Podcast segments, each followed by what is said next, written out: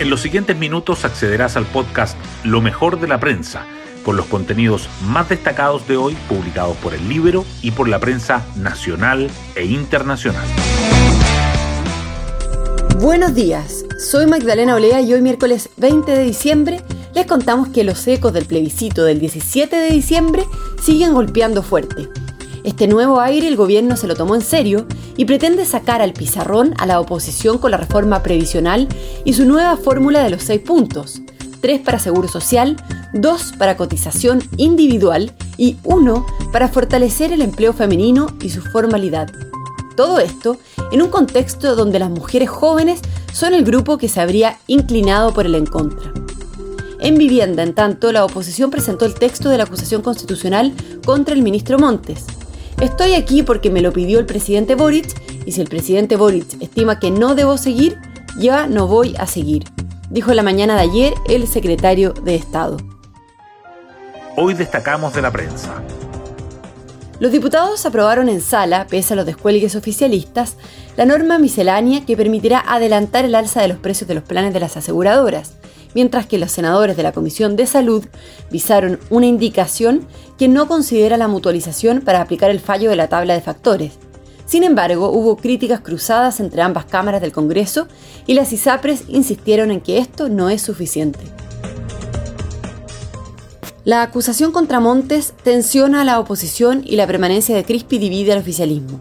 La derecha endureció el libelo contra el ministro de Vivienda Carlos Montes, incluyendo un capítulo que lo acusa de infringir el principio de probidad, pero reconoce que el trámite está cuesta arriba. Por otra parte, la fractura entre las dos almas del gobierno reapareció tras las críticas del socialismo democrático a que Miguel Crispi se mantenga como jefe del segundo piso y la respuesta de Revolución Democrática. Luego de que ayer el ex consejero republicano Luis Silva acusara a Evelyn Matei de expresar tarde su apoyo a la a favor, la alcaldesa de Providencia respondió ayer que entré tarde claramente y en algún momento pensé votar en contra. Cada uno tiene que hacerse responsable de los errores y aciertos, dijo. Su coalición salió a respaldarla y subrayar las responsabilidades del partido de Cast. El Banco Central reacelera el ciclo bajista de la tasa de política monetaria. Los consejeros del ente emisor decidieron por unanimidad recortar el tipo de interés en 75 puntos básicos, más de lo esperado por el mercado, pero en línea con lo recomendado por el Grupo de Política Monetaria para dejarlo en 8,25%, su menor nivel en 18 meses. Además, enfatizó que convergencia de la inflación a la meta requerirá nuevos recortes. Fraude de facturas falsas. Una autodenuncia reveló hace cinco años las maniobras ilícitas del grupo que fue detenido recién la semana pasada. Uno de los imputados relató al Ministerio Público en 2018 sobre la masiva emisión de facturas falsas. En principio se archivó la causa por no existir una querella del Servicio de Impuestos Internos, pero este último accionó penalmente un año después. En el pacto fiscal, demócratas y republicanos piden aclarar las cifras de evasión y elusión.